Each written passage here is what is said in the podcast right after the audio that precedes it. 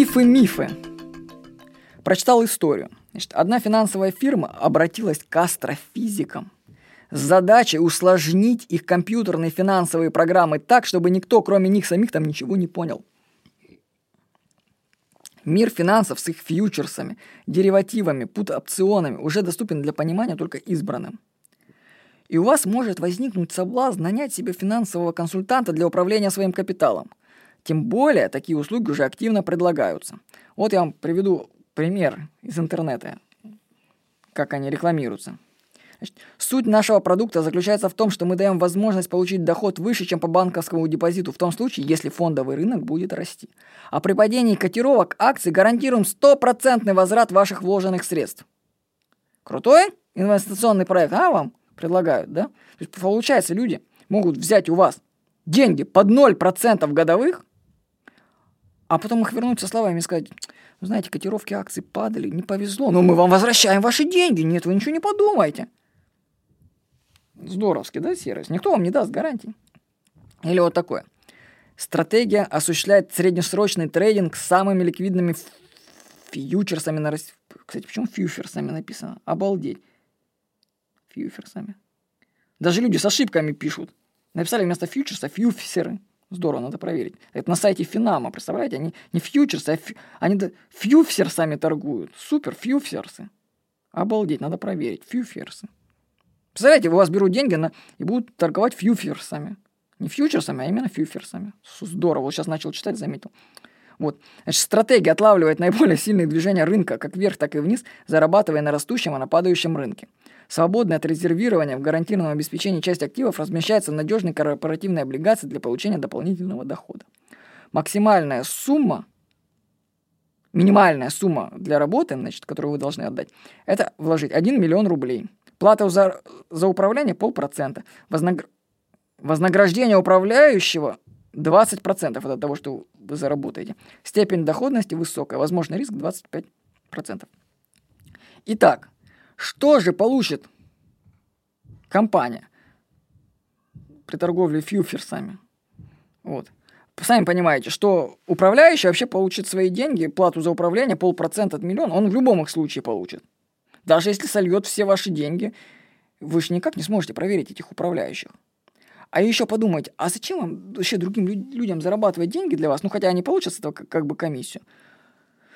Ведь они их могут оставить себе, слить их втихаря.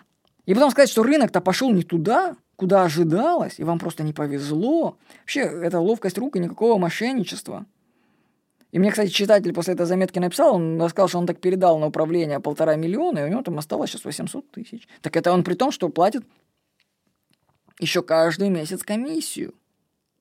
Я вообще скажу, что однажды я пересекался с таким финансовым консультантом, и я понял, что есть так называемые мошенники для богатых людей – и алчность вообще, то есть богатые люди, они что тоже не, без слабости. Вот они алчны также и жадны. Если им предлагают какой-то вариант такой здоровский, они ведутся на него, вкладывают деньги непонятно какие фонды. Эти фонды потом подделывают, ну, им отчетность, пишут на цифрах, все у вас хорошо, но вы там сможете собрать свои деньги там только через 5 лет и что-нибудь такое, а потом они просто деньги их сливают себе. Да, то есть они кра- красивые будут сказки рассказывать, но по факту ты можешь даже деньги у них потом не получить обратно. Я вам скажу так, снимая с себя ответственность за управление своим капиталом, вы отдаете его в руки законных мошенников. Не верьте, что кто-то распорядится вашими деньгами лучше вас. Особенно тогда, когда дают, тебе не дают никаких гарантий.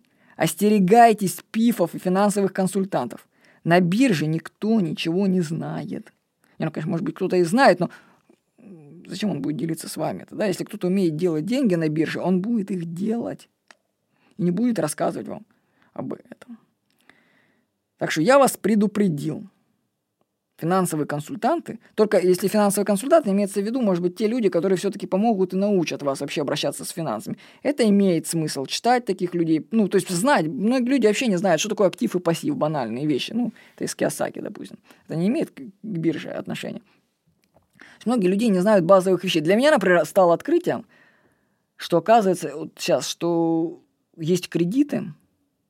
который ты сперва, вот если ты берешь кредит, допустим, 15% годовых, то ты, оказывается, сперва должен выплатить тело, все проценты, а только потом ты платишь то, что ты занял. Я не знаю, насколько это правда, надо изучить, но если берешь кредит на 10 лет, что получается нужно выплатить все проценты за 10 лет, и только потом ты сможешь заплатить это. То есть там переплата получается 150%. Это ужас, ужас. Это если ты не знаешь. То есть люди берут кредит, даже не понимая, в какую кабалу они себя загоняют. И в этом случае, конечно, нужен человек или голова на плечах, чтобы люди почитали условия договора и разобрались, что значит проценты и относительно чего и как они считаются. Так что вот, не верьте пифам, мифам. Распоряжайтесь своими деньгами самостоятельно и повышайте свою финансовую грамотность. Но для этого читайте просто книги по финансам. С вами был Владимир Никонов.